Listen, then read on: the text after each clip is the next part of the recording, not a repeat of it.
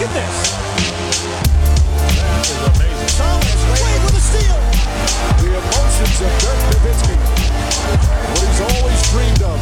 Hoping to have another chance after the bitter loss in 2006.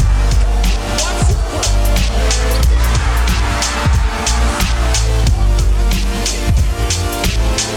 That is amazing.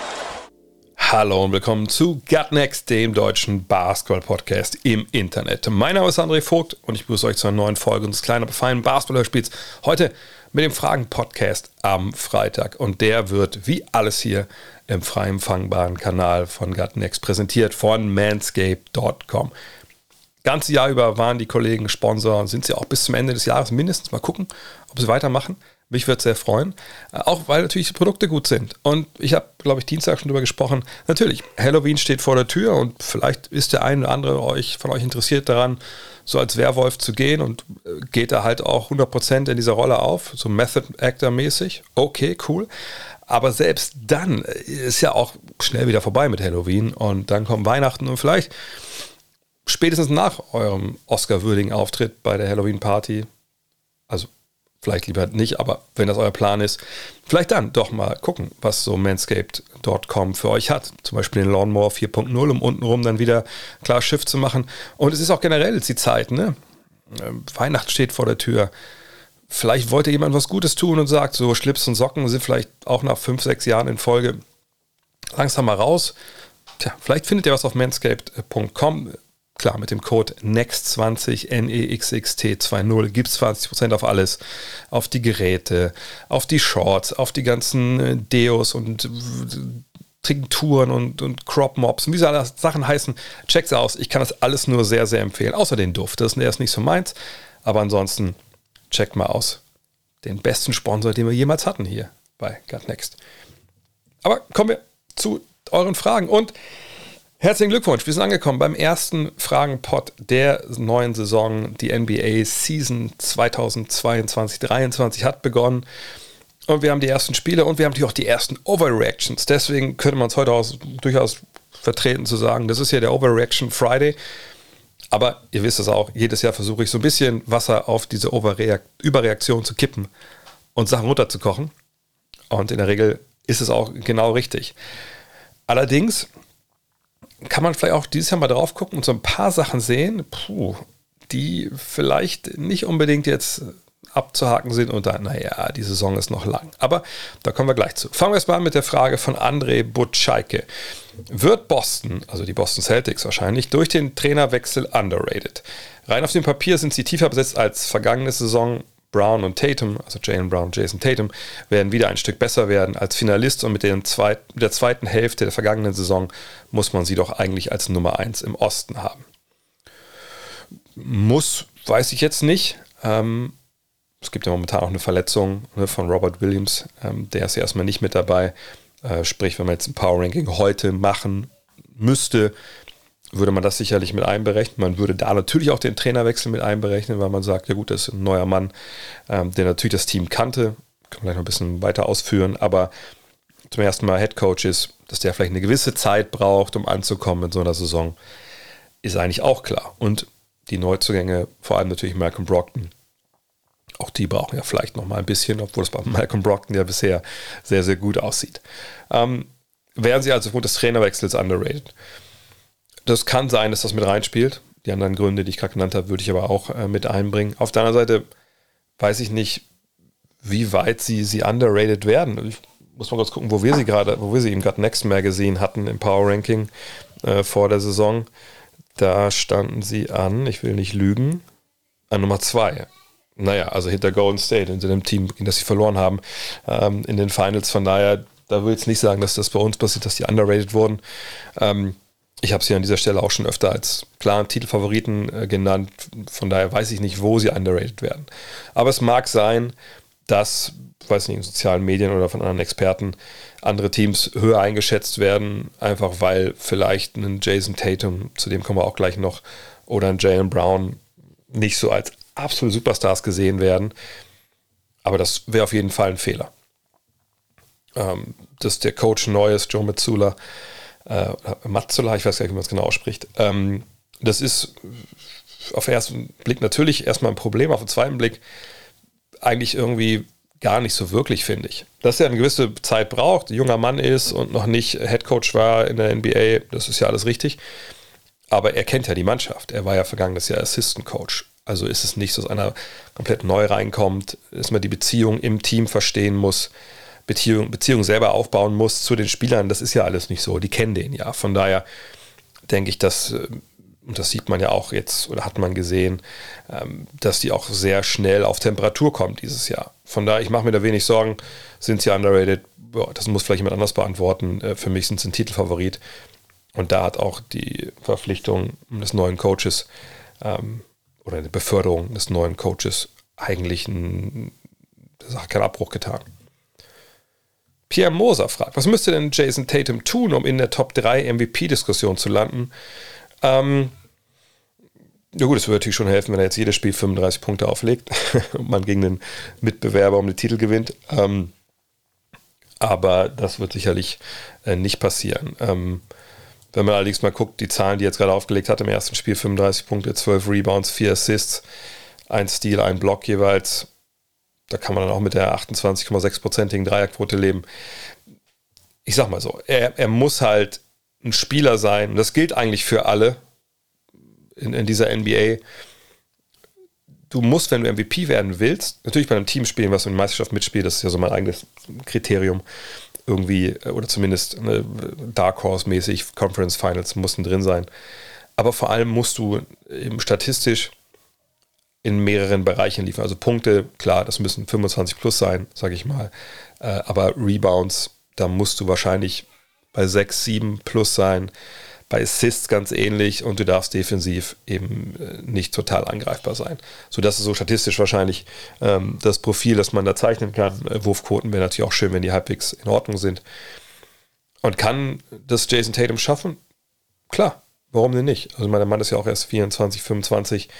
Ähm, der hat vergangenes Jahr und auch die Jahre davor schon äh, wahnsinnig tolle Phasen gespielt, dann lange mit Covid zu tun gehabt. Top 3, wenn er da eingreifen will, dann muss er natürlich diese Phalanx, Doncic, Antetokounmpo und Jokic durchbrechen. Aber wenn die Celtics ne, eines der 1, 2, 3 besten Teams äh, in der Liga sind, also auch bilanztechnisch sind bis zum Ende, warum sollte er nicht da mit dabei sein? Frage ist halt, kommt er auf diese Zahlen? Das muss man mal abwarten. Aber äh, das, er ist nicht weit davon entfernt, auf gar keinen Fall. Jona Heinz fragt: James Harden scheint sich im Vergleich zur Vorsaison stark verbessert zu haben. Haben die Sixers den Trade mit Brooklyn mit einem fitten James Harden gewonnen? Jetzt haben wir zwei Spiele gesehen, in denen es durchaus gut für ihn persönlich lief. Wenn wir uns die Zahlen mal anschauen, dann sind wir nach zwei Partien, du sagst zwei Partien, bei 33 Punkten, 8 Rebounds, 8 Assists aus dem äh, Zweierbereich 72,7 Prozent und aus dem Dreierbereich 37,5 Prozent und das letzte dann bei 8 Dreiern pro Spiel. Das sind Zahlen, damit kann man durchaus leben. Auch die zweieinhalb Turnover sind nicht so viel. 39 Minuten pro Partie hat man sicherlich auch nicht erwartet von ihm.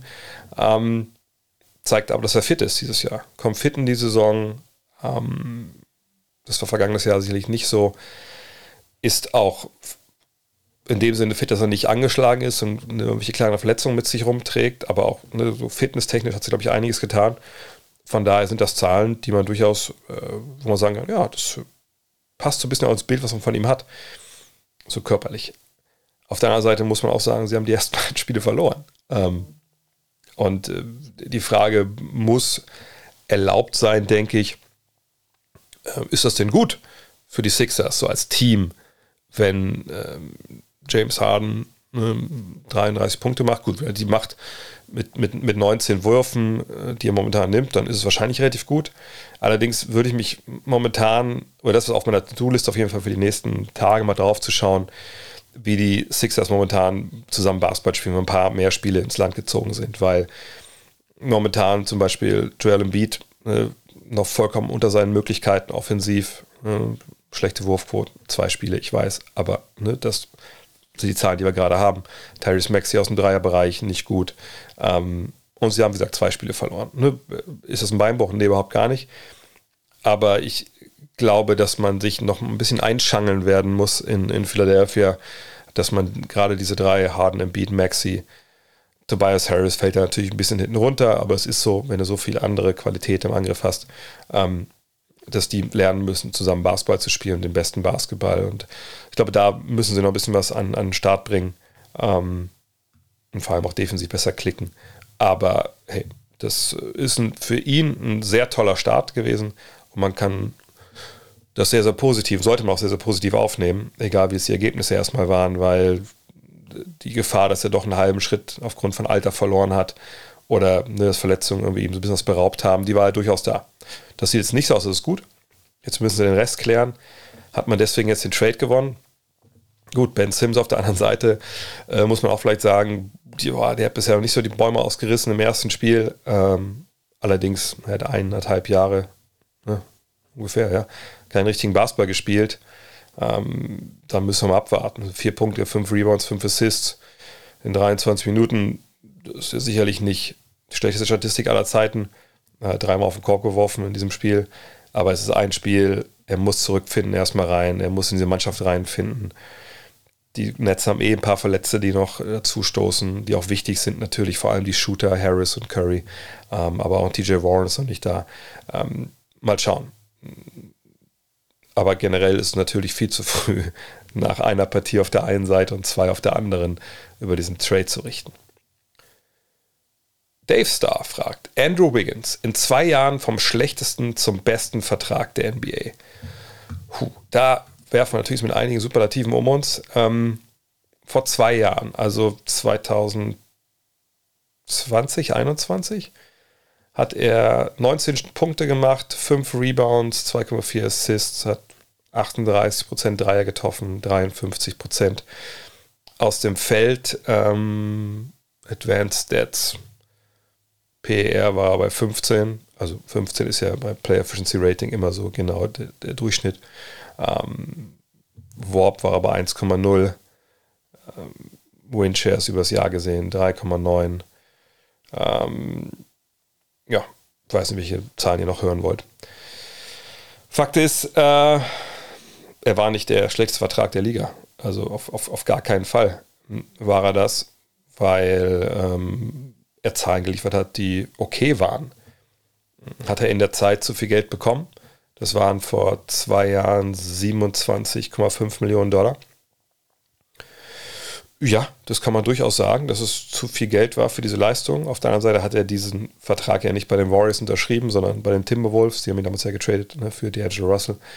Ähm, und ich würde mich wehren dagegen zu sagen, dass das jetzt, äh, dass er der schlechteste, schlechteste der Liga war. Ich würde mich auch wehren zu sagen, dass sein Vertrag an sich so super schlecht war.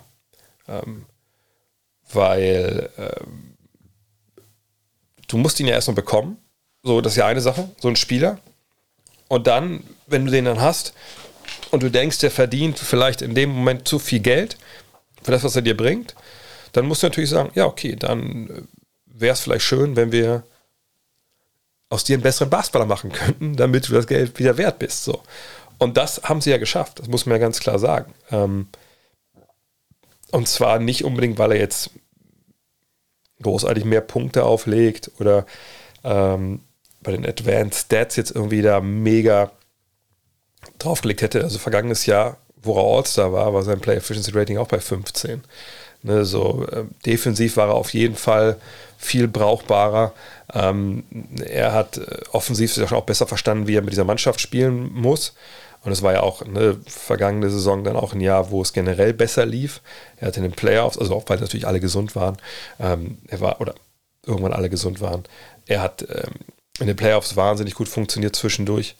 Aber auch wenn er ein besser Basketballspieler geworden ist, er war ja nicht äh, ein, ein, Spieler, der irgendwie, wie soll ich sagen, also, ich, ich sag mal, was ist lieber, ein Spieler, der 25 Millionen bekommt, bei einem Team, was weit über dem Salary Cap liegt, wo es eigentlich ziemlich egal ist, ob der jetzt da ist oder nicht, weil sie können mit dem Geld eh nichts, als wird kein Geld frei, wenn er geht. Äh, und der gibt dir dann halt deine, seine, deine 18, 20 Punkte mit halbwegs okayen Wurfquoten. Oder ist nicht ein Vertrag von einem Spieler, der, was ich 10 Millionen äh, äh, verdient, aber nicht spielbar ist, weil er einfach es nicht bringt in deiner Mannschaft, ist der nicht schlechter als der andere, der viel, viel mehr Geld verdient. So, und vielleicht ist der, den du mit 10 Millionen hast in deinem Team, den du einfach wirklich nicht brauchst. Ähm, du bist aber sich knapp an der, also bist quasi, wenn der gehen würde, wenn die 10 Millionen abgezogen wären, wärst du unterm Salary Cap und du könntest einen anderen Spieler holen, der besser passt. Der Vertrag ist schlechter von dem letztgenannten Spieler und nicht äh, ne, der von Andrew Wiggins. Von daher muss man da echt ein bisschen genauer drauf schauen, wenn man sowas sagt. Ähm, Fakt ist, hat sich verbessert, er ist ein seriöserer Basketballer geworden. Ich glaube, äh, diese überbordenden Erwartungen an den ne, eigentlich kommenden Superstar, so wurde er ja gedraftet damals, ähm, die äh, hat er, glaube ich, ein bisschen abgelegt, weil er eben nicht der beste, der zweitbeste oder drittbeste Spieler dieses Teams sein muss. Und ähm, ja, jetzt hat er einen Vertrag unterschrieben für ein bisschen weniger Geld. Ich glaube, er ist happy. Die Warriors sind happy mit ihm und ähm, er ist aber auch nicht der beste Vertrag, muss man auch ganz klar sagen. Das sind natürlich äh, Jungs, die in ihrem sie dritten, vierten Rookie-Jahr sind und schon Leistung bringen. Aber die Entwicklung ist da. Nur diese Superlative gehören beide nicht in die, also in einen Satz mit, mit Andrew Wiggins. Schmidti fragt, bekommen wir nun bei den LA Clippers noch ein, zwei Saisons den John Wall, den uns seine Verletzung äh, und die Rockets genommen haben? Ähm, also Verletzung war der verletzt war und die Rockets, weil die Rockets im vergangenen Jahr nicht haben spielen lassen. Ähm, ja, ja, also ich, ich denke, das, aber ist das eine großartige äh, Erkenntnis? Ich meine, John Wall ist ja nicht 48 Jahre alt, er ist 32 und hat vor seiner Verletzung, da müssen wir ein bisschen zurückgehen, ne, ins Jahr 2018, äh, 2019. Da hatte er vorher schon eine Verletzung gehabt, äh, aber dann kam er halt wieder, hat dann ne, 21 Punkte, 9 Assists, 4 Rebounds aufgelegt. Bei einer guten Quote aus dem Zweierbereich, Dreier, ja, decken wir einen Mantel des Schweigens drüber. Und dann zwei Jahre später, 2021, kommt er zurück nach seiner Verletzung, verletzt sich dann wieder, aber gibt auch 21 Punkte, 7 Rebounds, ne, 7 Assists und 3 Rebounds und äh, trifft gut aus dem Zweierbereich nicht mehr ganz so gut, dafür aus dem Dreier ein bisschen besser. Von daher, ja, also da war der ja auch da. Und jetzt in seinem ersten Spiel, das ist das erste Spiel, kein seiner Dreier getroffen, 15 Punkte, 4 Rebounds, 3 Assists in 25 Minuten. Das ist sicherlich ein bisschen weiter weg von dem, was wir da ne, in Washington am Ende oder in Houston in diesen 40 Partien gesehen haben. Äh, es wird aber sicherlich auch Spiele geben, wo er sich auf 20 und 10 kommt dieses Jahr. Aber wie gesagt, also gut, vergangenes Jahr hätte das sicherlich auch äh, äh bringen können. 19, 20 nicht, da hat er die Achillessehne und äh, Infektion, alles Mögliche. Aber er ist auch, wie gesagt, 32. Ähm, da ist ein bisschen Athletik flöten gegangen, aber er war ja so schnell äh, in seinen besten Tagen, dass er natürlich immer noch minus den Schritten, die er verloren hat, schnell genug ist, um mal zum Korb zu kommen. Das ist eine tolle Mannschaft, mit der er da spielt, denke ich. Und ähm, na klar wird er da funktionieren. Aber ich wüsste auch nicht, dass das jetzt wie eine Riesenüberraschung ist eigentlich. Im Zweifel, man könnte mal sogar ein bisschen enttäuscht sein von den Zahlen, die er da jetzt zu Beginn aufgelegt hat. Mhm. Jan Weber fragt, zwei Spiele, die unterschiedlicher kaum sein können. Welches ist nun der echte Russell Westbrook für den Rest der Saison? Vielleicht für die, die noch nicht ganz verfolgt haben, was äh, da bei den Lakers los war. Äh, und ich werde sie am Sonntag äh, kommentieren, wenn sie dann gegen, gegen Portland auch spielen.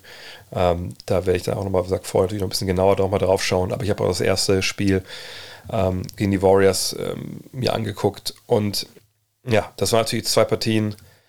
Ich bin eigentlich recht verwundert, dass, dass die eine Partie so, so hochgejubelt wird. Also gegen die, die Warriors hat er 19 Punkte aufgelegt, 11 Rebounds, 3 Assists, 1 Steal, 4 Turnover, 7 von 12 aus dem Feld, 4 von 5 von der Freiwurflinie.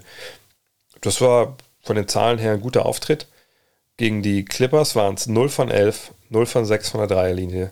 Ähm, zwei Punkte, die kamen durch zwei Freiwürfe zustande, die er bekommen hat. Äh, drei Rebounds, vier Assists, fünf Steals. Und einen Ballverlust. Klar, 0 von 11 ist nicht ideal, auch 0 von 6 ist nicht ideal. Ähm, Gerade in einem knappen Spiel, was man mit 6 verloren hat am Ende, ist das natürlich nicht gut.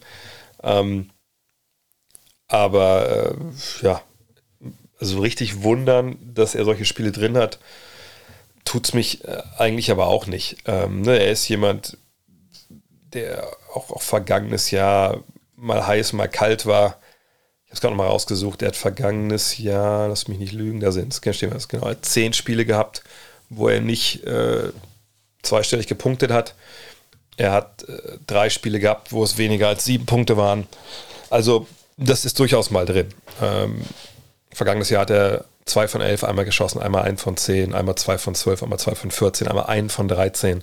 Also ne, solche Spiele sind jetzt nicht für Russell Westbrook kompletter Ausreißer, wo man sagt, um Gottes Willen, da hätte ich in meinem Leben nicht mit gerechnet, sondern das kommt vor. Problem ist jetzt natürlich, ähm, kann man aus so zwei Partien da jetzt irgendwas projizieren äh, auf, auf den Rest der Saison. Und das, da tue ich mir extrem schwer, weil natürlich bei den Lakers, also zu dem klaren Fakt, dass natürlich ein, ein kleines Sample Size ist, hinzukommt, dass Dennis Schröder irgendwann ja jetzt drei, vier Wochen wahrscheinlich zur Mannschaft stößt, nach seiner Daumenverletzung und der dann die auch spielen wird und vielleicht ein paar Minuten noch von, von Westbrook abziehen wird. Ähm, dann war ja diese Idee im Raum, ihn von der Bank zu bringen, was er selber augenscheinlich nicht will, äh, und dann Schröder starten zu lassen. Also diese ganze Problematik, die steht ja dann auch im Raum und das haben wir sicherlich alles auch noch vor uns. Ähm, wenn du mich jetzt fragst, was ist näher an der Wahrheit für den Rest der Saison, äh, Spiel 1 oder Spiel 2, dann wäre ich ehrlich gesagt wahrscheinlich eher bei Spiel 1. Ne, weil ich denke, wenn wir das sehen, was er vergangenes Jahr gemacht hat, ne, mit, mit, mit 18 Punkten, äh, 7 Assists, 7 Rebounds, das klingt besser, als es natürlich aussah im Endeffekt, dann denke ich, dass die Zahlen vielleicht ein bisschen zurückgehen, aber dann sind wir sich bei, bei 15, 5 und 6 oder sowas.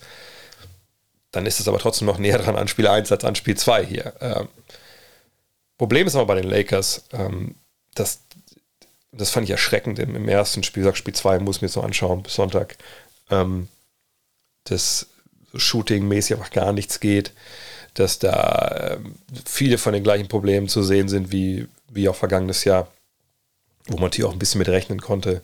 Äh, aber ähm, ja, von daher glaube ich nicht, dass Westbrook da jetzt viel besser funktioniert als äh, 21, 22, einfach weil diese Mannschaft nicht viel besser ist. Aber da können wir direkt mal zum Frage von Seeotter kommen. Wie realistisch hältst du die Chance für die Pelicans durch den Pick-Swap mit den Lakers auf den ersten Pick in der kommenden Draft? Oder wird die Leistung von den Lakers zu kritisch gesehen und es sieht alles gar nicht so schwarz aus?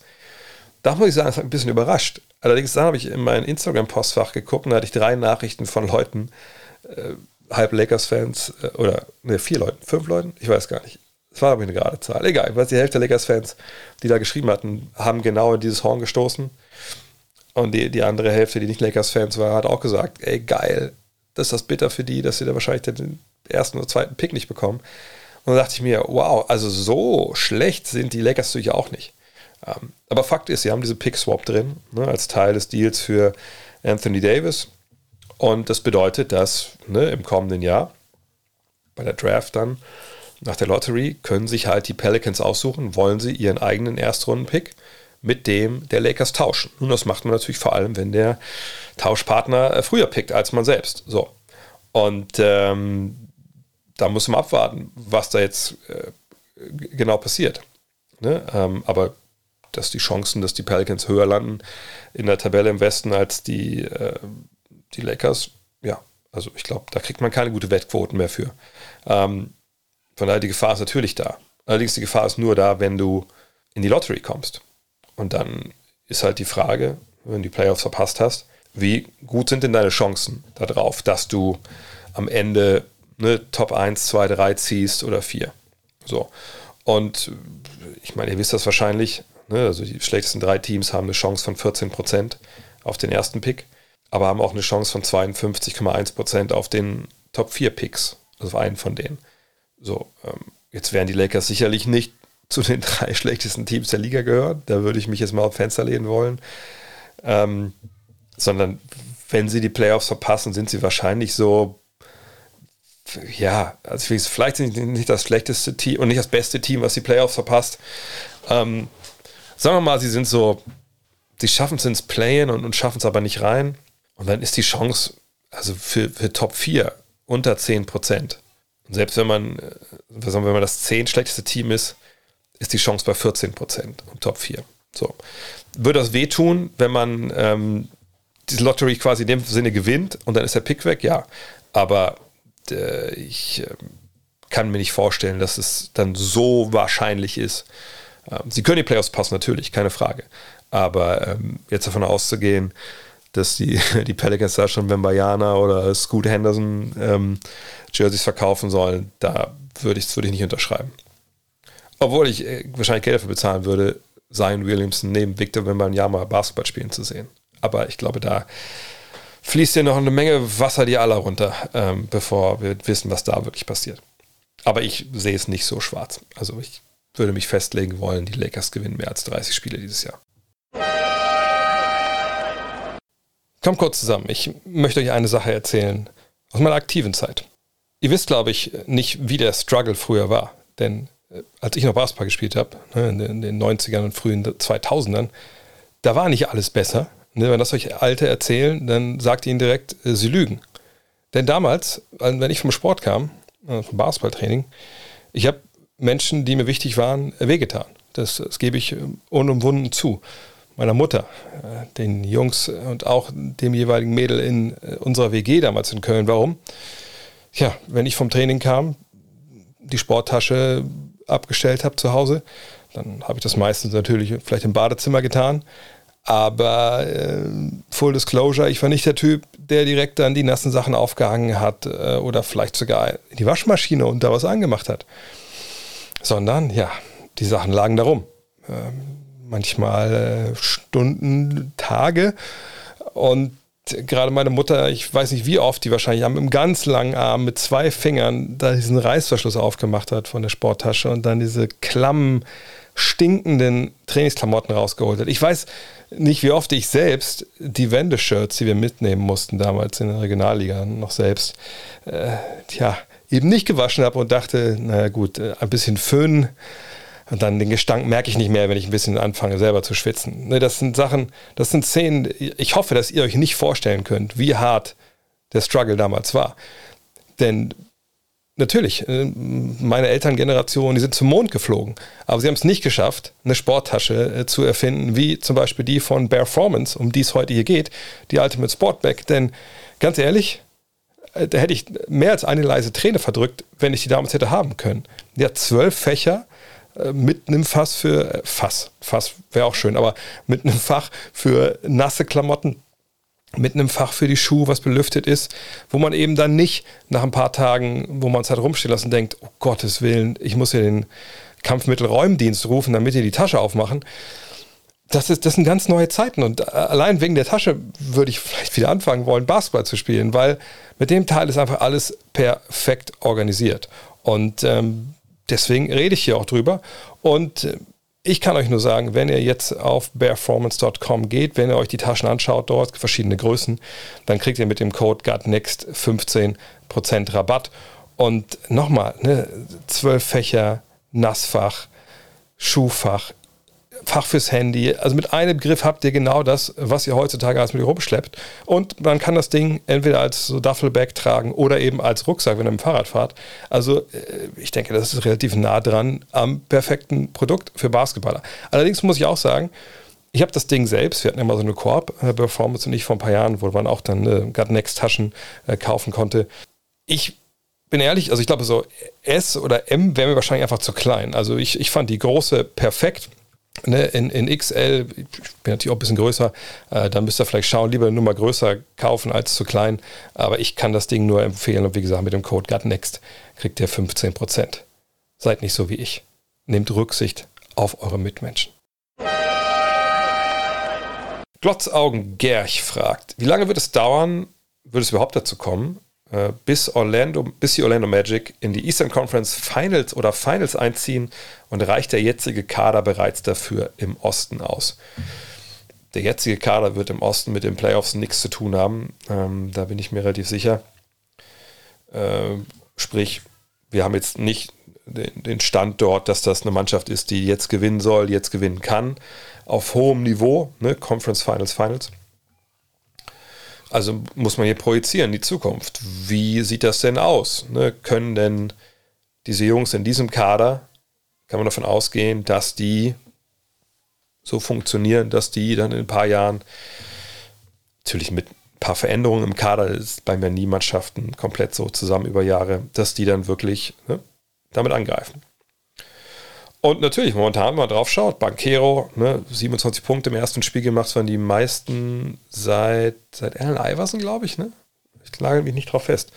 In seinem ersten Spiel, dann sieht man, dass Jalen Sachs auf einmal ähm, im ersten Spiel in 25 Minuten 21 Punkte auflegt. Franz Wagner 20 aufgelegt in äh, 34 Minuten und direkt da weitergemacht, wo er aufgehört hat. Ähm, bei der EM auch 5 Assists. Die Banquero auch gespielt hat zum Beispiel. Ähm, dann Terence Ross hat 13 Punkte gemacht. Wendell Carter Jr. 11 und 11 aufgelegt. Ähm, Bol Bol sogar 10 Punkte gemacht von der Bank. Also, ja geil. Dann hast du immer noch RJ Hampton und, und Chuma Okeke und, und Mo Bamba. Jonathan Isaac kommt zurück. Das sind alles gute junge Jungs. Warum soll das nicht funktionieren? Ähm, ja, und ich weiß es auch nicht. Ich habe hier keine Kristallkugel am, äh, am Schreibtisch stehen. Allerdings würde ich ähm, da kein Geld draufsetzen wollen. Ich glaube, das ist ein toller junger Kern, wie gesagt, Banquero, Sachs, Wagner, ähm, irgendwie sollte vielleicht mal bei solchen Aufzählungen Sachs als ersten nennen. Also Sachs, Magero, Wagner. Ähm, das scheint ein toller Kern zu sein. Ähm, aber Conference Finals, dem Kader so, würde ich jetzt mal sagen, selbst wenn die besser werden und besser, besser, besser, dann müssen die drei schon wahnsinnig gut werden, dass man das, das schafft. Und ähm, dann müssten die auch alle bezahlt werden. Äh, würde ich sagen, schaffen sie nicht. Aber das ist ein toller Start jetzt gewesen, äh, auch wenn man verloren hat. Ne? So, es sah gut aus. Und die Magic werden Spaß machen. Ich glaube, sie werden Spiele, viele Spiele verlieren, einfach weil sie, sie wahnsinnig jung sind. Äh, und hey, da ein Victor Wembanyama oder ein Scooter Henderson ist auch nicht verkehrt, wenn die da noch mit dazukommen dürften. Und dann können wir über alles reden wahrscheinlich, weil du brauchst aber diese Stars. Exp-Deb fragt, Therese Halliburton steht bei vielen Most Improved Player Previews sehr weit vorne. Ich persönlich habe dort irgendwie ein Problem damit, da er schließlich bei den Pacers spielt, die wohl eher die hinteren Tabellenplätze im Blick haben. Spielt dies etwa keine Rolle? Nö. Also kommt immer auf den Wahlberechtigten an oder auf denjenigen, der im Internet darüber schreiben oder erzählen will. Denn es gibt ja keine Vorgaben. Die einzige Vorgabe, die es wirklich gibt, ne, sind ja bei, beim Six Man, dass das Spieler sein müssen, die ähm, von der Bank kommen, so hauptsächlich. Und sonst ist es ja egal ich finde immer schon, dass ähm, ne, so Teamerfolg gewisse Art und Weise solche Awards mit reinspielt normalerweise. Allerdings beim Most Improved Player, finde ich, hat es recht wenig damit zu tun, wie ich da abstimme oder wie ich da denke, dass das äh, weitergeht, weil ne, ich, ihr kennt ja auch mein, meine Einstellung, so dass man eine Zweitjahresprofi zum Beispiel ganz rausnehmen sollte aus der Wertung. Ähm, man einfach mal gucken muss, ist denn ein Spieler wirklich besser geworden? Also spielt er wirklich besser Basketball als im ersten Jahr? Versus, naja, da ist jetzt ein Veteran getradet worden, der hat jetzt 20 Minuten mehr Spielzeit letztes Jahr, legt unglaublich viel mehr Punkte, Assists auf das vergangenes Jahr. Aber wenn man mal auf 36 Minuten hochgerechnet äh, guckt, sieht man das gleiche wie vergangenes Jahr äh, und vielleicht sind die Quoten auch schlechter geworden. Und wenn man auch mal, das Game Tape anguckt, sieht man, naja, so richtig viel hat er vielleicht nicht dazu gelernt. Ne, das sind natürlich äh, krasse Beispiele, um das ein bisschen zu illustrieren, diese Problematik damit. Ähm, aber warum sollte Tyrese Halliburton ähm, vorher in Sacramento bei einer Mannschaft gespielt, die nicht wirklich gut war, wenn der einfach jetzt diese Mannschaft anführt, als Leader Spielaufbau übernimmt, wenn er effizienter scoret als vielleicht zuletzt noch und einfach wirklich einen Step nach vorne macht, warum, ähm, warum sollte er dann nicht MIP werden können? Also ne, da finde ich, spielt der äh, spielt das hier wenig mit reiner Teamerfolg. Es sei denn, man will damit irgendwie äh, rechtfertigen, dass einer, der nur geile Statistiken in einem schlechten Team auflegt, diesen Award gewinnt. Aber da sollte man eben drauf gucken, nicht nur auf die Zahlen, sondern auch spielt er besser Basketball als vorher. Jan Eichentopf fragt, wie gefällt dir die neue Fast Break Foul Regel? Im Spiel der 76ers bei den Celtics war es, was die Transition betrifft, ja ein krasser Unterschied zwischen den Teams. Glaubst du, die Transition, also ne, Schnellangriffe etc., äh, gewinnt dadurch an Bedeutung, auch in Bezug auf die Playoffs? Äh. Ja, also, jein. im Sinne von Transition ist eben wahnsinnig wichtig, auch wenn natürlich in den Playoffs das Spiel langsamer wird, traditionell, einfach weil man sich besser kennt, ne, etc. pp. Ähm, aber in Transition anzugreifen gegen eine Verteidigung, die noch nicht steht, ist einfach wahnwitzig wichtig. So, das heißt nicht, dass jedes Team rauf und runter ballern sollte, wie, wie die Irren, Hauptsache schnell abschließen. Nee, das, das wäre auch falsch. Aber wenn man mal anschaut, ne, wie Teams scoren pro Ballbesitz, dann sind die Zahlen natürlich in Transition höher als im Halbfeld.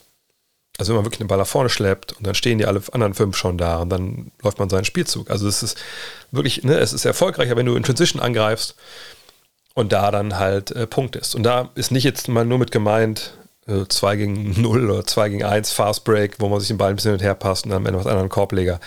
Das ist natürlich auch Teil von Fast Break Basketball und Teil von Transition. Transition heißt ja eigentlich nur, man schaltet um von ne, Defensive auf Offensive. Ähm, sondern es gibt ja auch eine Early Offense zum Beispiel, die auch noch oft in Transition mit, mit reinbezogen wird. Also, dass man zum Beispiel die Suns, früher haben das ja ähm, mehr oder weniger ne, on Vogue äh, gemacht, dass man quasi nach vorne rennt, direkt in Pick and Roll und dann greift man an. So, und das sind Sachen, die gehören auch noch eigentlich alle mit in Transition Offense mit dazu. Und das war immer wichtig, wird immer wichtig sein. Ähm, und natürlich will man in der Regel auch dahin. Ne, also in der Geschichte des Basketballs, ne, die, die, legendären, auch ganz, ganz frühen Teams sind da die, die sehr, sehr, sehr schnell auch spielen wollen. Ähm, man muss natürlich auch gut spielen und effizient spielen, ähm, eben diese Transition.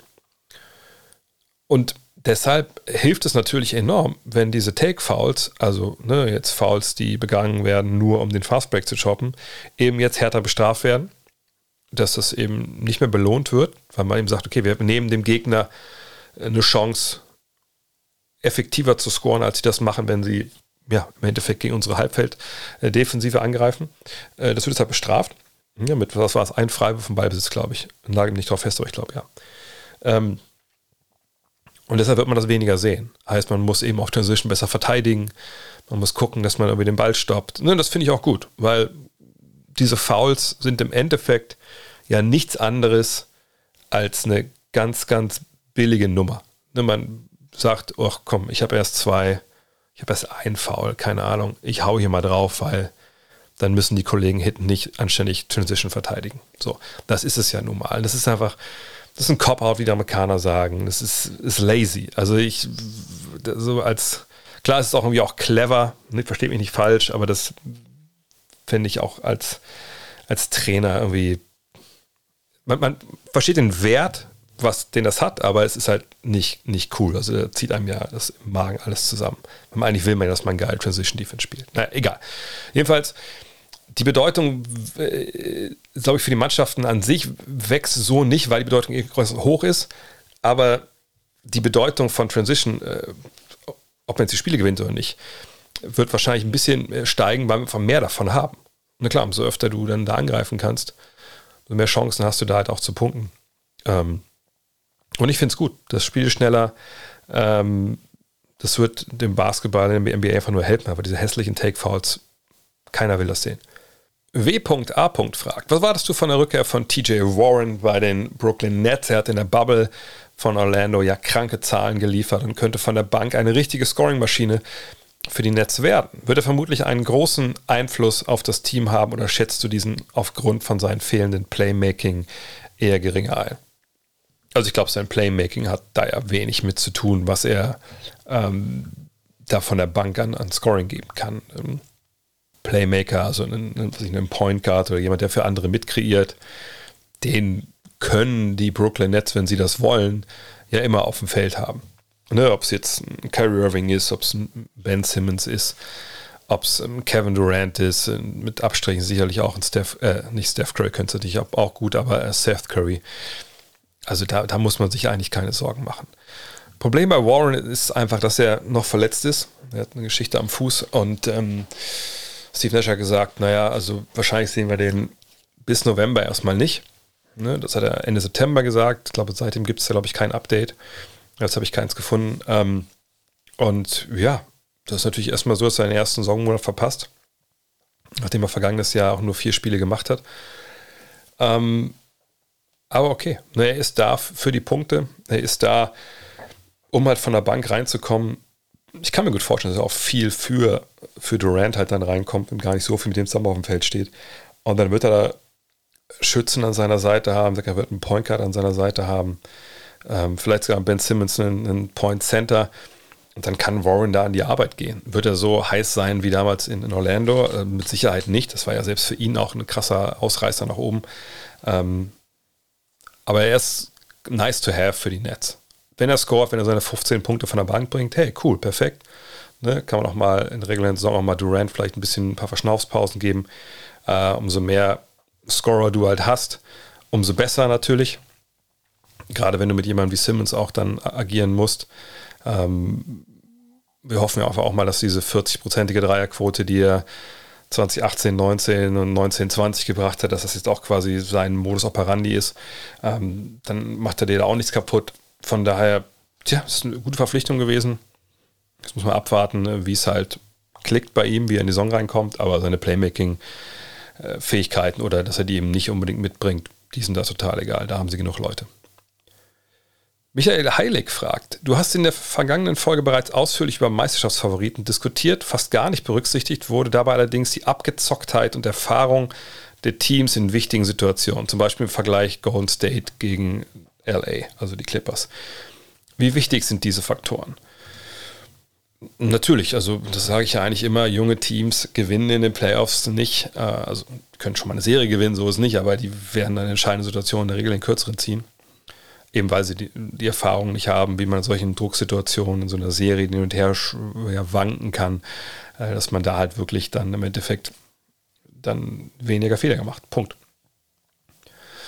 Ähm, wenn ich jetzt mal überlege, wenn ich da jetzt letzte Woche, wenn ich da am Dienstag so als Favoriten gesehen habe, ähm, da muss ich mal überlegen, wo das überhaupt jetzt eine großartige Rolle spielt. Fangen wir vielleicht mal im Osten an. Ähm, also die drei Top-Favoriten mit Philly, äh, mit Milwaukee und den Celtics.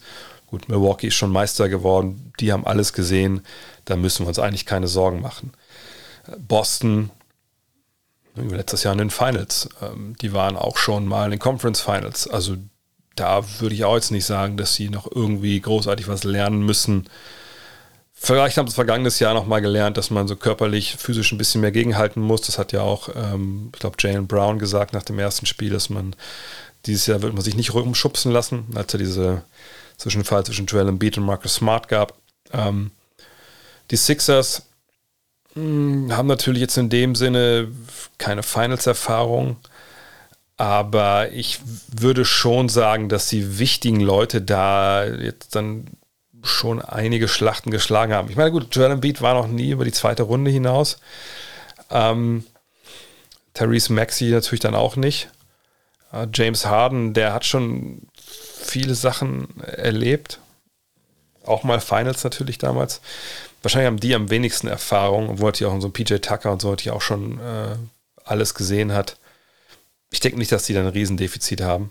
Vielleicht der Coach, obwohl er auch schon Meister geworden ist.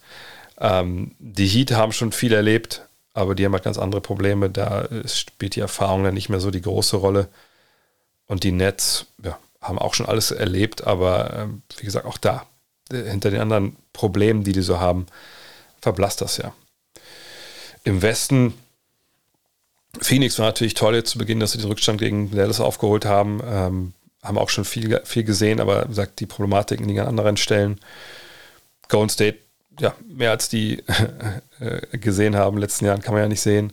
Memphis war auch schon, also war natürlich noch nicht in den Finals oder sowas ähm, und sind, glaube ich, auch da im Westen jetzt von den Teams, die wirklich ähm, die größten Ansprüche haben, das Team, was am wenigsten Erfahrung hat.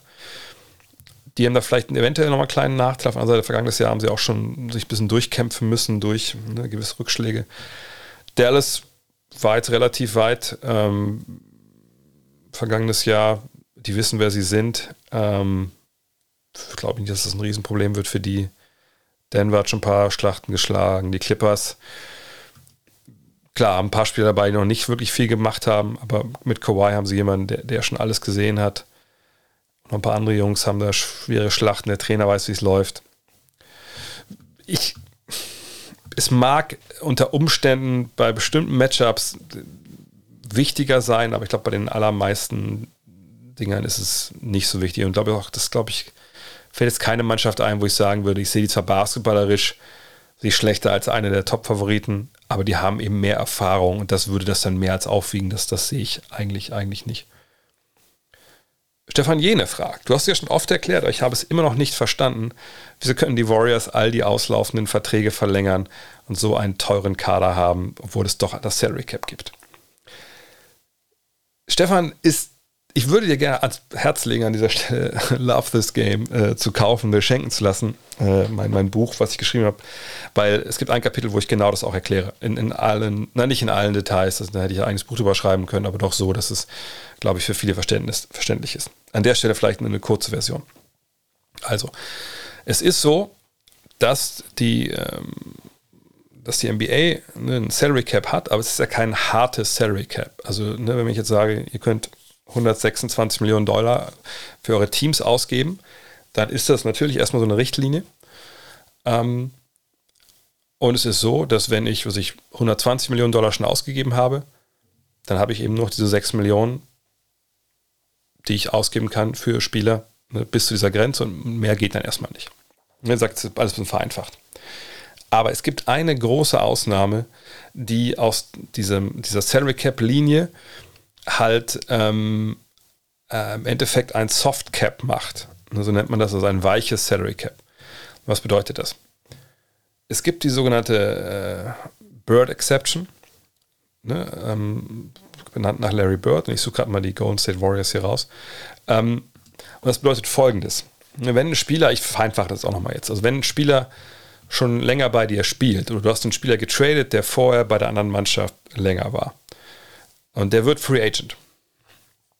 So, ähm, dann ist es so, dass du, um diesen Spieler zu halten,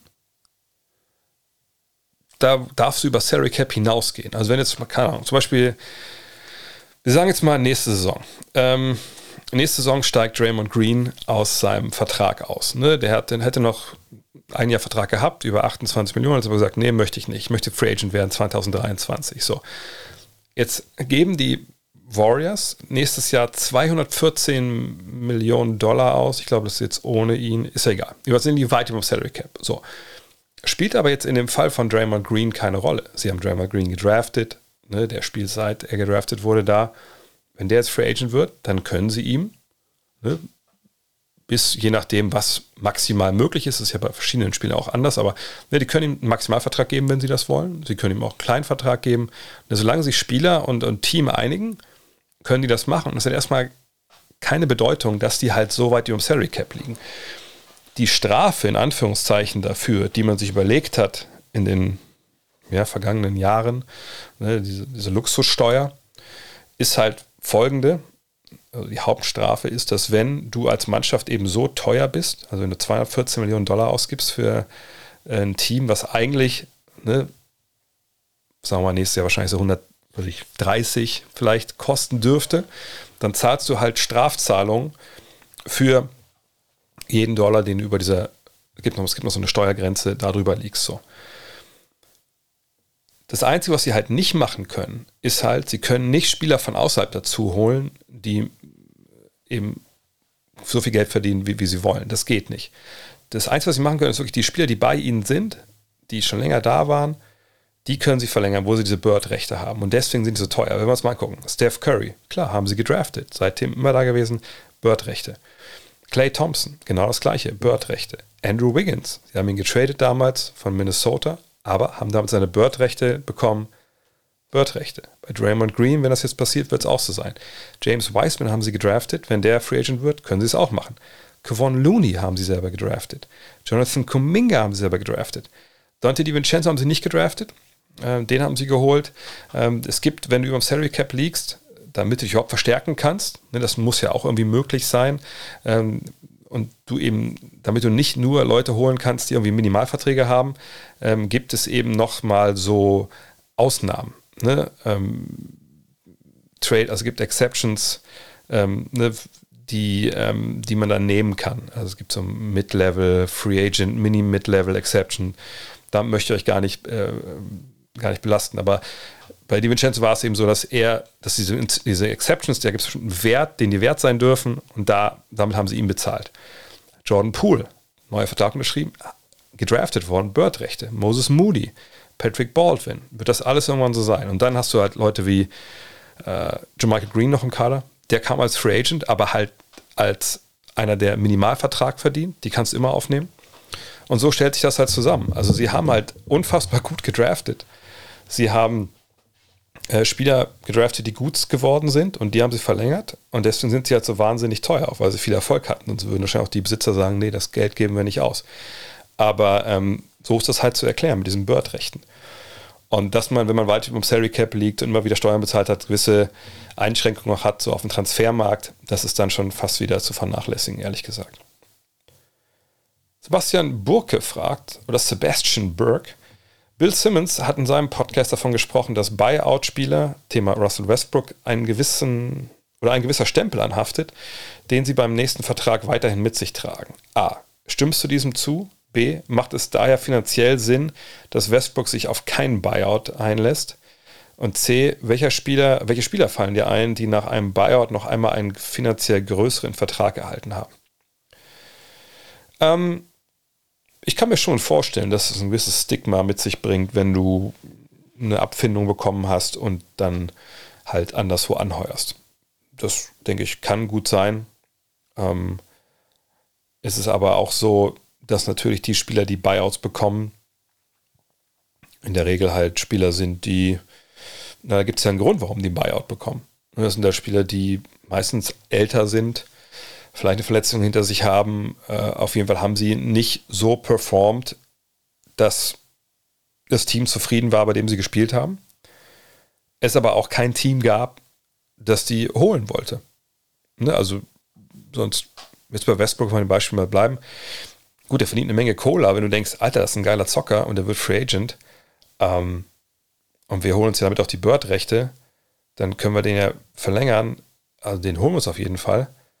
Auch wenn du den vielleicht nicht wieder 30 Millionen verdienen, äh, bezahlen willst, aber ne, du kannst ja dann mehr zahlen als andere. Warum eigentlich nicht? So. Oder kannst eventuell mehr zahlen als andere, je nachdem natürlich, wie du finanziell dastehst. Aber ähm, ne, ich glaube, dass es eigentlich in dem Sinne entscheidender ist, dass die Spieler einfach nicht mehr so gut sind. Wenn, ähm, nehmen wir mal vielleicht ein krasses Beispiel, ich glaube, wenn, wenn die Orlando Magic sagen, äh, irgendwie Franz Wagner, nee, Mann, ey, das, der Berliner hat hier die ganze Zeit rum, das, der, also der ist ein guter Zocker, aber den lassen wir jetzt einfach. Hier komm, kriegst den Rest deiner Kohle, Hauptsache du bist weg. Dann kriegt der, denke ich mal, auch, also mit seinem nächsten Vertrag als Free Agent eine, eine Menge Asche sofort. So, ne? Äh, vielleicht nicht so ein krasses Beispiel, wenn wenn jetzt die, und ich meine, das ist immer das Ding, natürlich während der Saison geht das oft nicht, ne, weil natürlich nur die Teams, die äh, Free Age, also die Plus und Salary Cap haben, die einen Vertrag nehmen können für viel Geld, aber ne, irgendein Spieler, der ähm, momentan mit einem, was ein Tyrese Maxi entlassen wäre auch worden, würde, würde trotzdem als Unrestricted Free Agent dann in einem Markt, wo es Geld gibt, würde er einen guten Deal äh, bekommen. So von daher, das, das, ich stimme schon zu, dass ein Stigma irgendwie da ist, wahrscheinlich. Aber es liegt vor allem daran, dass der Markt für diese Spieler einfach nicht da ist, weil sonst wird es auch keinen Buyout geben. Ähm, bei Westbrook, es kann natürlich finanziell keinen, also es kann ein Szenario geben, dass er sagt, es macht für mich keinen Sinn, hier den Buyout zu nehmen. Wenn die Lakers natürlich sagen, pass auf, hier stehen, was ich, was sind dieses Jahr 34 Millionen zu, hier ist 5 Millionen, verpiss dich, dann würde ich auch sagen, äh, verpiss dich? ich pisse euch hier auf den Mittelkreis, das mache ich. Das Geld kriege ich trotzdem, weil es ein garantierter Vertrag ist.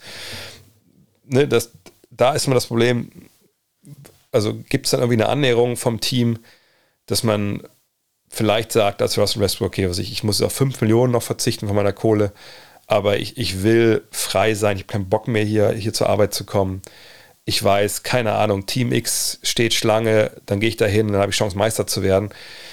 Ne, dann dann kann man natürlich sagen, okay, dann mache ich es natürlich jetzt, auch wenn das vielleicht finanziell Einbußen gibt.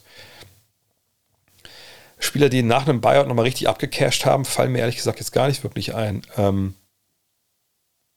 es kann sein, dass ich irgendwen vergesse, der vielleicht irgendwie nicht aufgrund von Alter und äh, einfach nicht mehr richtig gut nochmal, also rausgekauft wurde, einfach weil man seine Kohle nicht ähm, Otto Porter wurde, wurde der rausgekauft? Weiß ich jetzt gar nicht. Ähm, aber kann mir gut vorstellen, dass es nur ein, zwei Beispiele gibt, aber ehrlich gesagt fällt mir da jetzt, jetzt keiner ein. Aber ich sage, es ist natürlich nicht die Regel, einfach weil diese Spieler, wie gesagt, älter und meistens nicht mehr ganz gut sind. Paul fragt, mir fällt gerade noch was ein, weil ich gerade ein Video über den Titelrun bzw. Jahre davor der Toronto Raptors gesehen habe. Welche Mannschaft bzw. welcher GM draftet am besten? Toronto hat 2015 Norman Powell spät gezogen, Fred Van Vliet spät gezogen, Pascal Siakam spät gezogen, OG Anunobi. Das kommt mir vor wie eine sehr hohe Trefferquote spät in der Draft. Gibt es da vergleichbare Teams, die so in kurzer Zeit so viele gute Picks hatten? Das ist immer natürlich die Frage, wie definiert man jetzt gut gezogen ne, äh, und spät in der Draft. Wir können mal genau gucken, wie das jetzt bei Toronto war äh, in den Jahren. Ähm, wo ging das jetzt gerade in der Frage los? Bei Paul. Äh, Paul, Paul, Paul. Wo kam denn Paul hin? Wartet mal. Paul? Äh, also ich glaube, wir haben gar keinen gedraftet, der, der Paul hieß. Die haben Paul damals getradet. Du meinst Ross. Das kann sein, dass du verwechselt hast. Also, dann fangen wir mal bei Terence Ross an. Also, Terence Ross. Andersrum. Wir gehen einfach mal die Draft durch seit äh, 2000. So. Dann haben wir also jetzt, ich lese mal vor die wichtigen Spieler, die total gebombt sind, lese ich nicht vor. Morris Peterson an 21 in 2000, 2001 an 17 Michael Bradley, ähm, 2002 an 20 Kareem Rush, der wurde aber direkt nach LA getradet. 2003 Chris Bosch an 4, ja. 2004 an 8 Rafael Araujo. Ähm, 2005 an 7 Charlie Villanueva und an 16 Joey Graham. 2006 an 1 Andrea Magnani, gut, an 35 dann PJ Tucker, aber der ging dann erstmal nach Europa. Ähm, 2008 Roy Hibbert, der ging dann nach Indiana direkt. 2009 DeMar Rosen. 2010 Ed Davis an 13. 2011 an 5 Jonas Valanciunas. 2012 an 8 Terence Ross. Ähm, 2014 an 20 Bruno Caboclo. 2015 an 20 Dylan Wright. 2016 Jakob Pöltl an 1, äh 9 und an 27 Pascal Siakam, also wirklich sehr spät. An 23 2017 OG Anunobi. Äh, 2019 hatten sie keinen Erstrunden-Pick. Ähm, 2020 an 29 Malakai, Fl Malakai ne, heißt er, glaube ich, Flynn. Äh, 2021 an 4 äh, Scotty Barnes und an 46 Delano Benton. Ja, und dieses Jahr an 33 Christian Coloco. Ähm, von daher, also Fred Van Fleet, das wusste ich auch schon, wurde eben auch gar nicht gedraftet, ne? Oder habe ich da jetzt was äh, vergessen? Weil ich glaube, bei ihm war es ja so, dass er war nicht auch der erste ungedraftete, oh, jetzt rede ich mich am Kopf und Kragen, war er der erste ungedraftete äh, All-Star, ich, irgendwie habe ich sowas im Hinterkopf. Jedenfalls wurde er nicht gedraftet, genau, und ähm, ja, Paul wurde gar nicht gedraftet. Von daher, nee, ähm, ehrlich gesagt, nein. Also ich denke nicht, dass das äh, so eine unglaublich gute Quote ist in diesen Jahren, die sie da gemacht haben. Klar, Siakam so spät zu ziehen, äh, Fred Van Fleet als äh, das zu erkennen, was er, was er werden hätte können, war gut. Ähm, gar keine Frage. Ähm, da haben sie sicherlich einen guten Job gemacht. Aber äh, das ist jetzt keine Mannschaft, wo ich sagen würde, ja, Mann, ey, da kann aber die ganze Welt drauf gucken und, und schauen, wie geil die das da machen. Ähm, weil so geil ist es dann nicht. Also es ist gut, keine Frage, ist gut aber ist jetzt nicht äh, überbordend äh, hammermäßig so. Ähm, aber wenn du sagst, Siakam, Anunobi, Fred Van Fleet, super Job, ja, auf jeden Fall, keine Frage. Ähm, die Spurs haben das früher natürlich auch gut gemacht, ne, mit Ginobili, äh, mit, mit Parker. Aber wenn es darum geht, welches Team wirklich unfassbar gut draftet in letzter Zeit, was auch schon Erfolge umgemünzt hat, naja, dann sind wir halt bei, bei den Golden State Warriors, so, ne, aus äh, verschiedensten Gründen. Hm, also, wenn wir da mal zurückspulen, äh, und das waren natürlich alles auch Picks, die früher waren, ne, aber, also bis auf Draymond, wenn wir überlegen, Steph Curry an sieben, das ist natürlich relativ früh, aber ich meine, sie ziehen einen der wirklich transformativen All-Stars ähm, an sieben. Ne? Und vor ihm sind zwei Point Guards nach Minnesota gegangen. Aber gut, das ist vielleicht für Wolves-Fans nicht so leicht zu verkraften. Ekpe Udo 2010 zu draften, an Nummer 6 war vielleicht dann nicht die beste Idee. Gut, das kann passieren. Dann aber im Jahr darauf Clay Thompson an 11. Auch da, ne, zehn Spieler gehen vor dem weg. Ähm, 2012 ziehen sie an 7 Harrison Barnes. Da gucke ich mal gerade, wer danach zu haben war. Ähm, na gut, Chris Middleton wahrscheinlich 39 wäre dann äh, derjenige gewesen, der man äh, natürlich da noch hätte haben können. Aber gut, das äh, ist nicht so schlimm. Denn an 35 ziehen sie halt Draymond Green. Auch festes Cecilia an 30, äh, war eigentlich auch ein guter, guter Mann. Dann ziehen sie 2015 an 30 Kevon Looney, der wirklich das sehr, sehr gut macht. Ähm, dann, ja gut, Damon Jones, Jacob Evans, okay. Dann aber Jordan Poole 2019 an 28. Und dann haben sie ja, die, den Luxus, früh zu draften an zwei, James Wiseman, ja, kann man natürlich jetzt kritisch sehen, aber da ist die Messe noch nicht gelesen und dann äh, vergangen äh, 2021 Kuminga an 7 und Moody an 14. Also das ist schon mehr Hit als Miss. Aber die Draft ist nun mal eine äh, inexakte Wissenschaft und wenn wir noch ein anderes Team nennen wollen, und dann muss man natürlich die, die Memphis Grizzlies nennen, die auch einen super Job seit Jahren halt machen, auch mit frühen Picks mit, mit John Moran, Jaron Jackson, äh, aber da natürlich auch viele junge Leute gefunden haben, auch gar nicht unbedingt alles immer selber gedraftet, sondern auch ein paar Draft-Day-Trades, wenn ich mich nicht ganz täusche. Äh, von daher, die machen natürlich auch echt auch einen, einen wahnsinnig guten Job da. Nächste Frage kommt von, tja, habe ich von den Namen nicht mit rauskopiert. Wie hoch siehst du das Ceiling von Jonathan Kuminga?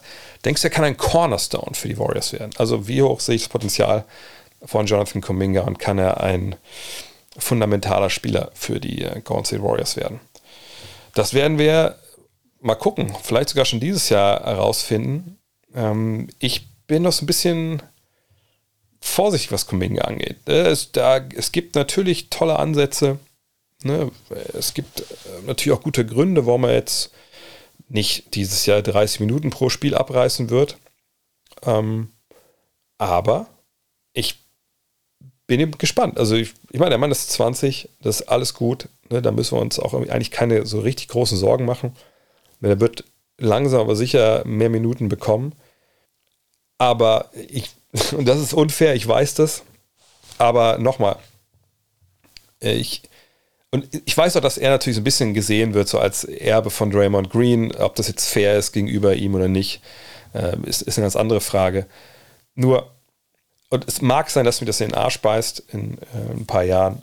Nur ich frage mich, wären, wären die Golden State Warriors schlechter, wenn sie Franz Wagner gedra äh, gedraftet hätten statt, statt Jonathan Kuminga? Ne, ein Spieler, der in dieses Offensivsystem extrem gut reinpasst, ein sehr, sehr großer Ballhändler auch ist, er spielt sogar ab und zu die Guard-Position, hat er defensiv wahrscheinlich diese, dieses Potenzial, was Kuminga hat, ja, wahrscheinlich nicht. Auf der anderen Seite würde ich auch nicht sagen, dass er jetzt hinten äh, da, da, ein Loch ist. Mal gucken, wer im Endeffekt der bessere Spieler wird. Aber ähm, Kuminga hat große Anlagen, ne, natürlich athletisch auch Franz zum eigentlich überlegen noch. Aber ich will es erstmal sehen. Und bisher haben wir es nicht gesehen. Und äh, die Spielzeit, die kriegst du natürlich auch in, in, Golden State nicht geschenkt mit diesen Leuten, die vor dir spielen. Äh, von daher, ich kann das gar nicht wirklich, ich kann gar nicht wirklich sagen, was meine Erwartungen sind im Sinne von, der muss mal 20 und 10 auflegen äh, und trotzdem spielen wie Draymond, das denke ich, weiß ich nicht, sehe ich nicht. Ähm, und es ist ja bei ihm auch so, dass er natürlich in der Mannschaft spielt, wo es für einen, einen, einen jungen Spieler extrem schwierig ist, ne, auch Minuten zu bekommen und aufzulegen. Ich bin gespannt. Äh, ich denke, er kann ein sehr, sehr guter Starter werden und, und einer, der äh, mit seiner Athletik und einer Defense und auch dem Team sehr hilft. Aber ja, ich weiß bei Kuminga echt nicht, wo die Reise hingeht, weil ich, ich habe auch ein schlechtes Gefühl, weil ich ihn nicht noch habe spielen sehen, ehrlich gesagt. C. Dekos fragt, ich habe eine Frage bezüglich der Freiwürfe. Wer wirft den Freiwurf, wenn der gefaulte Spieler aufgrund seiner Verletzung oder einer Verletzung nicht mehr weiterspielen kann, der dafür eingewechselt wird oder gibt es eine Reihenfolge im Team? Ja, das ist in der NBA ein bisschen anders als in, in Europa. Also, wenn es ein normales Foul ist und der Spieler ist verletzt, also der Gefaulte, äh, und er kann die Freiwürfe nicht werfen, dann äh, muss er raus. Und das Team, was gefault hat, kann bestimmen, wer für ihn die Freiwürfe wirft. Ne? Und der andere Spieler darf gesagt, auch nicht zurückkommen. Sei denn, es war ein Flagrant 2, ne? also eins von diesen wirklich krassen, unsportlichen Fouls. Dann kann das Team des Gefaulten äh, bestimmen, ne, wer die ähm, Freiwürfe äh, nehmen darf. So. Ähm, und dann kann er auch, ich glaube, wenn ich mich erinnere, kann dann auch, wenn es ein Flag und Two war, der Spieler auch zurückkehren. Ähm, wenn das irgendwie nochmal geht, dann nagel mich da jetzt nicht drauf fest. Aber auf jeden Fall, dann kannst du selber wählen, wer dann die Freiwürfe schießt. Ansonsten macht das der, der Gegner. Joe Rizzo fragt: Beim Football retiren Spieler immer bei ihrem Team und werden auch als Mitglied eines bestimmten Teams in die Hall of Fame aufgenommen, beziehungsweise gefeatured. Ist das in der NBA auch so? Welches wird das Team von Chris Paul werden? LeBron sicher Cleveland, oder? Ähm, ja, ist so. Ist so, ähm, aber die Spieler können sich dann aussuchen, mit für welches Team sie dann in die Hall of Fame gehen. Bei LeBron, denke ich, wird sicherlich Cleveland sein. Ähm, bei Chris Paul, weiß ich nicht, ob er die Clippers wählt. Muss man mal abwarten. Ich denke, in seinem Fall kann man ja auch reden über die Hornets äh, schwierig bei ihm zu sagen. Von daher, ja, das muss er selber entscheiden. Aber ja, das ist im Endeffekt auch so. Nächste Frage, auch mit NFL-Anteil, aber auch hier habe den Namen nicht rauskopiert. Was ist denn los mit mir?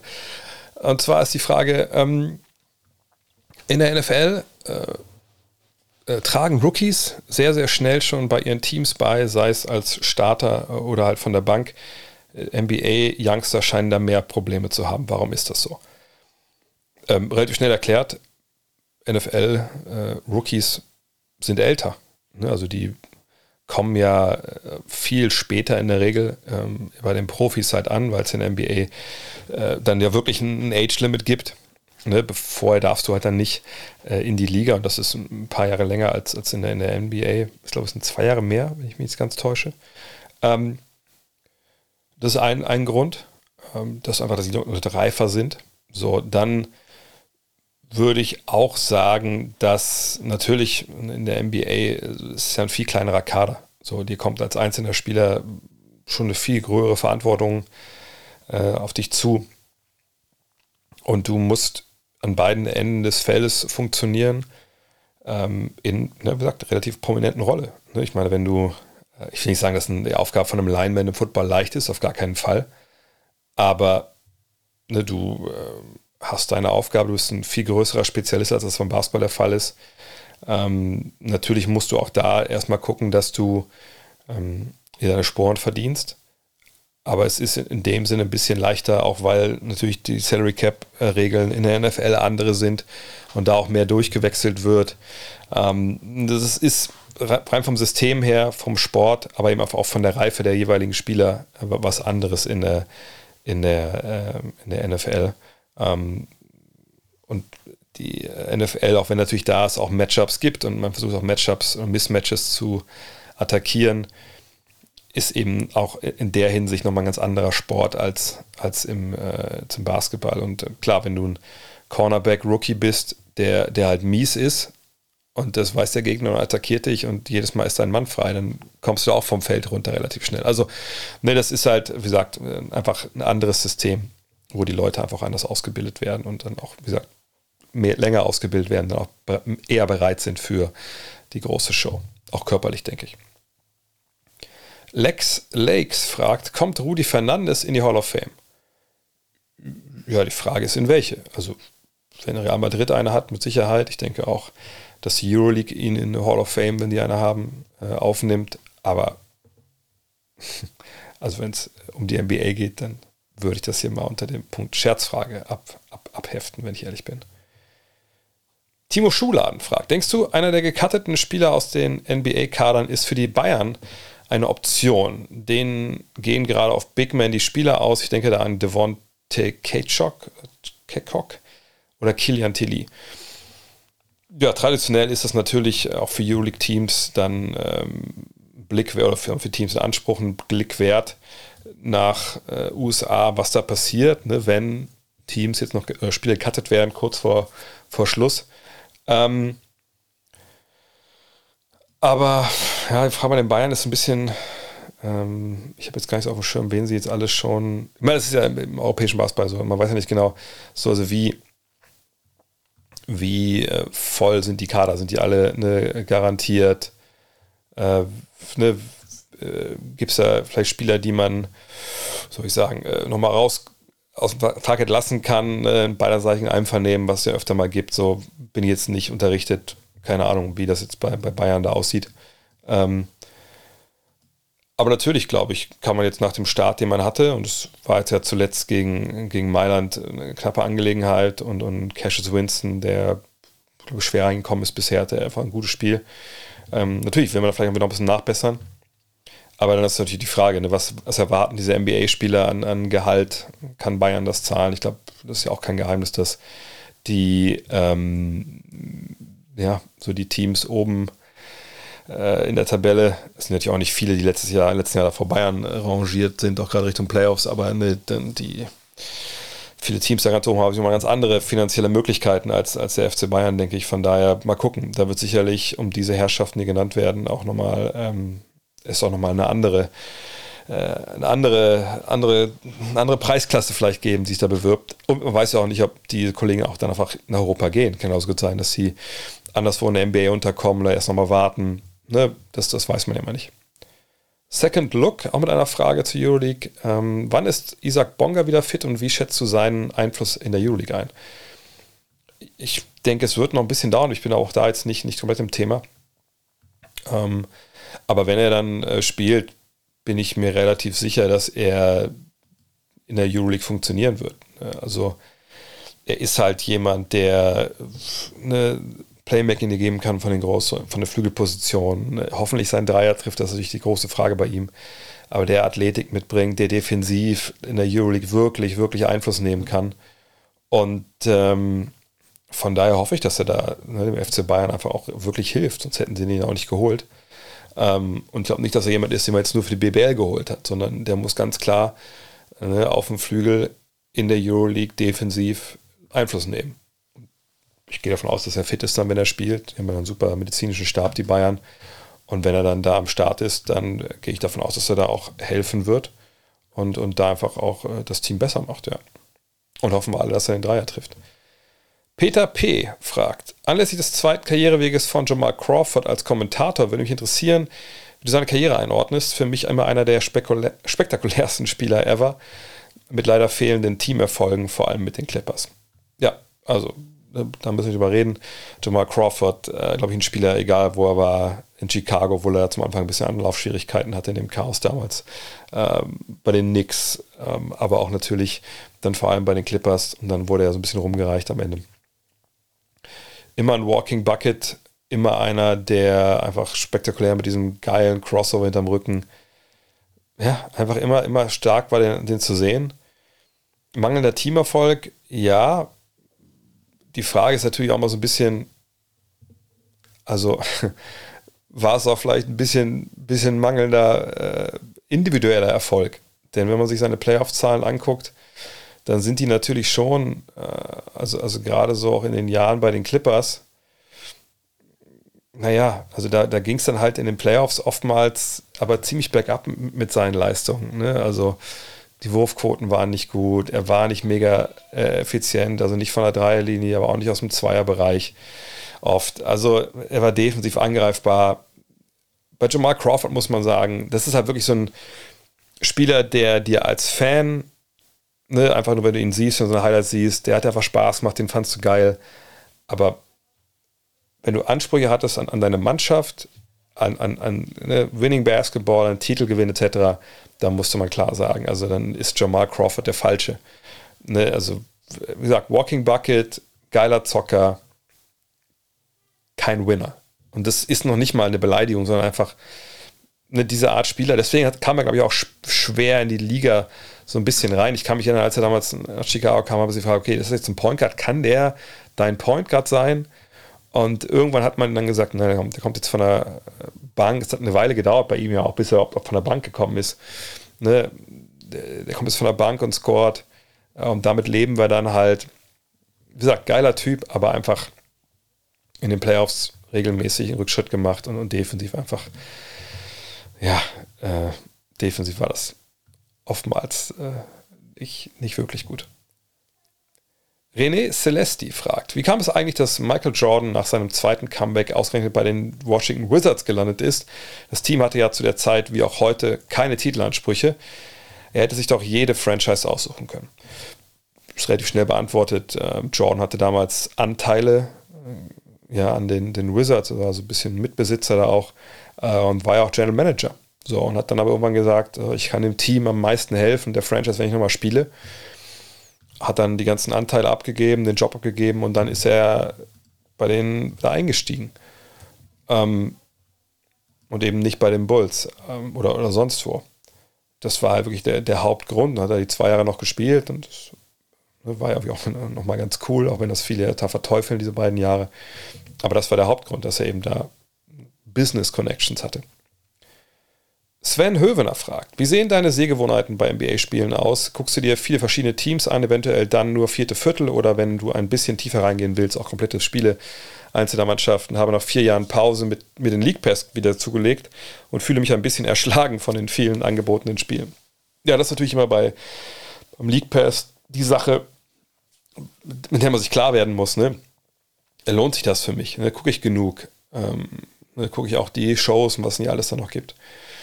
Ähm, das muss aber natürlich jeder für sich selber beantworten. Also ich habe natürlich den League Pass, ich habe aber auch ne, bei Instat ähm, Basketball Scout Account und äh, gucke da eigentlich mehr, als ich bei den Spielen an sich gucke.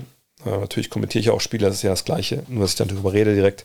Nee, wenn ich für Artikel recherchiere oder ne, für, für Kommentare und so, dann schaue ich halt schon, dass ich ähm, da viel bei Instat mache.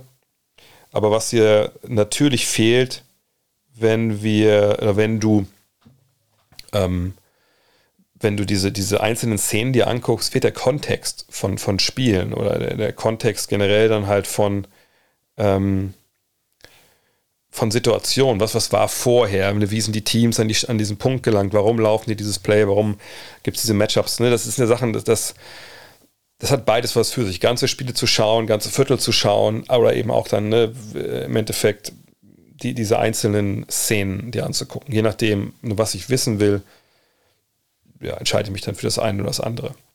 Aber ich versuche dieses Jahr, ich mir vorgenommen, einfach nochmal mehr Spiele komplett zu gucken, einfach weil ich vergangenes Jahr ein bisschen Eindruck hatte, ich hatte so ein bisschen ein Kontextproblem im Sinne, dass ich stellenweise für manche Teams nicht so ein ganz gutes Gefühl hatte, wie die spielen oder was sie für einen Vibe absondern. Und das möchte ich dieses Jahr ein bisschen ändern. Ich habe mir jetzt überlegt, dass ich ja nicht jede Woche mir so zwei, drei Teams raussuche, ähm, wo ich Fragen habe und die gucke ich mir die noch ein bisschen genauer, wirklich aber auch spielmäßig an.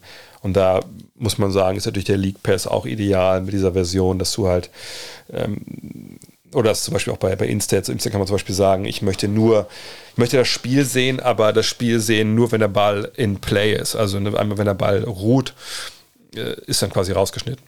Und das ist dann zwar auch nicht so richtig der, der Flow dann, ähm, der Übertragung, aber ich finde das dann auch manchmal cool, wenn man einfach natürlich viel mehr, viel mehr Spielminuten in Realzeit pressen kann, einfach noch mehr Spiele schauen kann. Albertas Klimavizis fragt, waren die Prime Nowitzki-Jahre ca. 2002 bis 2014? Das ist auch eine lange Prime. Die Zeit, in der dir deine Arbeit auch am meisten Spaß gemacht hat, oder hast du heute die gleiche Freude an der NBA und Dirk fehlt dir gar nicht so sehr?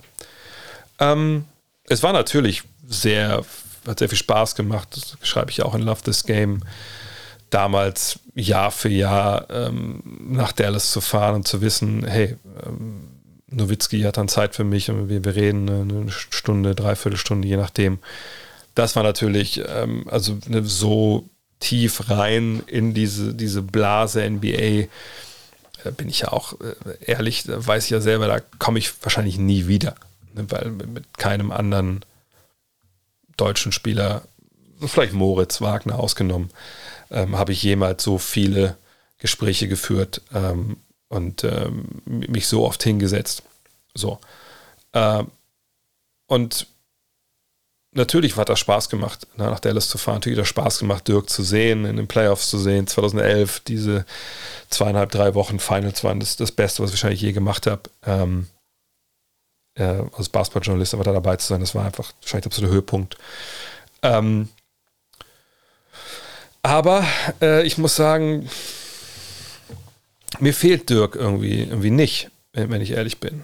Klar, manchmal so, keine Ahnung, irgendwie so alte Szenen nochmal irgendwie sieht und reingespielt gespielt bekommt vom äh, YouTube-Algorithmus, dann äh, merkt man nochmal so ein bisschen, ach krass, oder als, ich habe es ja auch getweetet beim Spiel gegen Litauen, als äh, Franz Wagner da einfach mal so aufgedreht hat, hatte man schon so ein bisschen Nowitzki-Vibes, weil es ein bisschen so aussah. Und wenn man die Augen zudrückt, dann sieht das, sieht das ein bisschen aus wie Dirk. Ne? Ähm, aber ich, ich, ich, kann mir vorstellen, dass das ist eine ganz ähnliche Erfahrung für mich ist, wie für ihn selber auch am Ende halt war. Wenn wir uns überlegen, also eigentlich hätte Dirk ja also mit Sicherheit auch schon mal ein Jahr vorher aufhören können oder zwei Jahre vorher und es wäre nicht schlechter gewesen, als dass er jetzt bis zu Ende gespielt hätte. Aber ich weiß für mich, dass gerade dieses letzte Jahr, als ich ihn da gesehen habe, als ich auch dann in Dallas war am Ende, das war schon schwer, das zu sehen. So zum Teil, weil man einfach gesehen hat, okay, das, das, das tut weh ihm irgendwie und das ist nicht mehr. Es ist das Ende, ne? Es ist das Ende von diesem Sportler, von dem Sportlerleben. Wie gesagt, ein Athlete dies twice. Und äh, das hat, glaube ich, auf, das, auf den Schluss auch einen mehr vorbereitet. Also bei Jordan, wenn wir nochmal zurückgehen, als der aufgehört hat, beide Male, da fühlte sich das irgendwie nicht komplett an. Man dachte man beide Male, ach, come on, komm nochmal zurück, ey, was soll das denn, ey.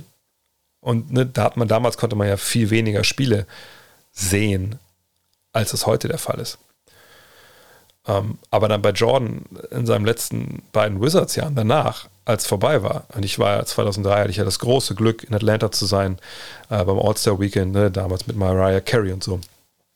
Und das zu sehen, ne, wie er da diesen Game, vermeintlichen Game-Winner trifft, und dann kommt ja Kobe äh, am Ende mit den Freiwürfen. Ähm, als das dann vorbei war, diese zweite Saison, auch ohne Playoffs und alles, dann war es auch gut. Da gab es ja immer mal wieder, jedes Jahr mal irgendwie immer so eine sauren Gurkenzeit, gab es nochmal wieder, ja, Jordan ist wieder in der Trainingshalle. Aber glaube ich, niemand wollte den zurückhaben. Nicht, weil man ihn scheiße fand oder so, man sagt, okay, wir haben das alles gesehen und es ist, ist seinen Weg gegangen und es war cool, aber es ist gut so, dass es vorbei ist. Und so war es bei Dirk am Ende, glaube ich, auch. Und ich glaube für ihn selber auch. Und äh, deshalb, ehrlich gesagt, ver vermisse ich ihn halt nicht. Ähm, würde ich mich gerne mal wieder mit ihm hinsetzen und über Basketball quatschen und habe mich das extrem gefreut, dass wir da diesen ganz, ganz kurzen Moment hatten im, im Aufzug in, in Berlin. Ja, total. Ähm, habe ich auch mal eine Anfrage gestellt gehabt, als äh, der zweite Lockdown war, ob, ob er nicht Bock hätte, ähm, mal ins Stream zu kommen. Wir machen einfach einen Livestream für euch da draußen und dass Leute einfach ne, sehen, wir hängen, äh, dass Leute sehen, Dirk Nowitzki hängt auch zu Hause ab und irgendwie ne, da vielleicht eine, eine, halbe Stunde irgendwie ein bisschen Spaß haben. Ja, klar, das wir geklappt. Nein, hat es nicht. Ähm, aber das ist auch alles okay. Ähm, und von daher, nee, mir macht mein Job heutzutage, ehrlich gesagt, wahrscheinlich sogar mehr Spaß als damals, weil ich, ähm, na gut, ich meine, sagen wir mal so von 2005, 6, 7, 8, 9 ausgehen, da war ich dann ähm, Anfang, Mitte 30. Ich glaube, da war ich auch noch nicht so gut wie jetzt in meinem Job. Ähm, ich habe da eine Menge noch gelernt in der Zeit. Ich meine, Podcast fing ja erst dann mit, fing ja erst 2009, 2010 irgendwie an. Ne? Ähm, von daher, nee, mir macht es heute mehr Spaß, weil ich glaube, ich meinen Job besser verstehe und ich einfach mir natürlich auch mehr aufgebaut habe und mehr Wege habe, über diesen, diesen Sport, ja, mich zu artikulieren. Also ne, früher gab es ja nur Five das heißt nur, aber es gab Five als einziges Medium, dann, oder meine Zeitungsartikel rechts oder links, äh, dann kam der Podcast dazu. Jetzt darf ich äh, Spiele kommentieren, ich, äh, ich darf euch ein, ein, ein Magazin machen mit dem God Next Magazine, was es so noch nicht gab in Deutschland und wo es in der Welt äh, nicht viele Projekte dieser Art gibt.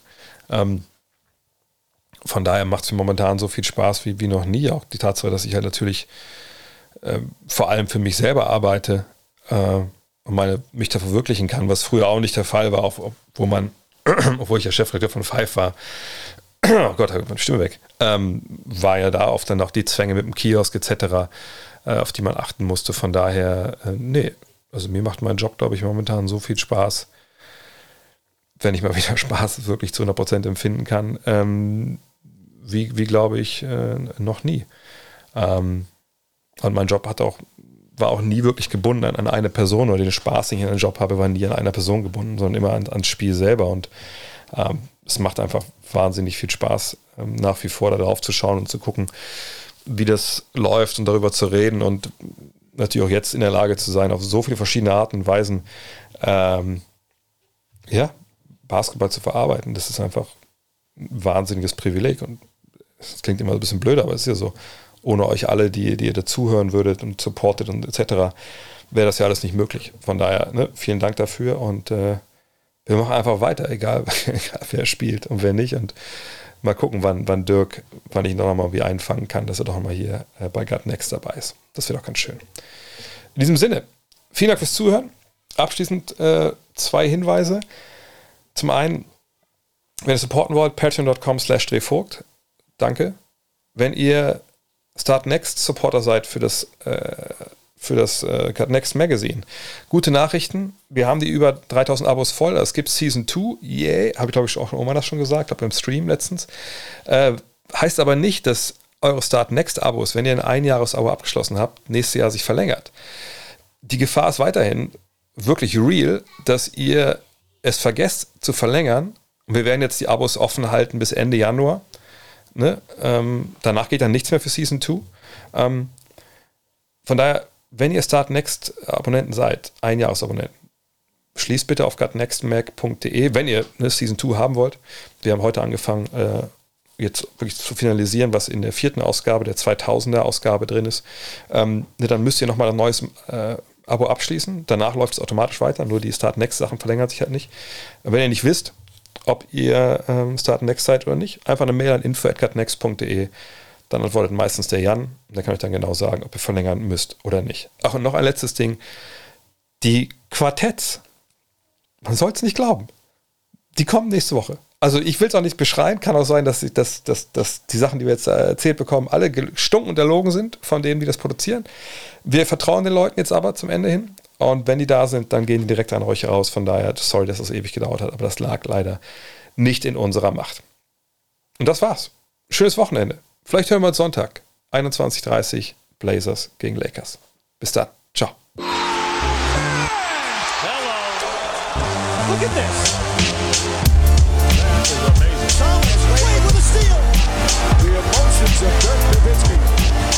What he's always dreamed of. Hoping to have another chance after the bitter loss in 2006. What's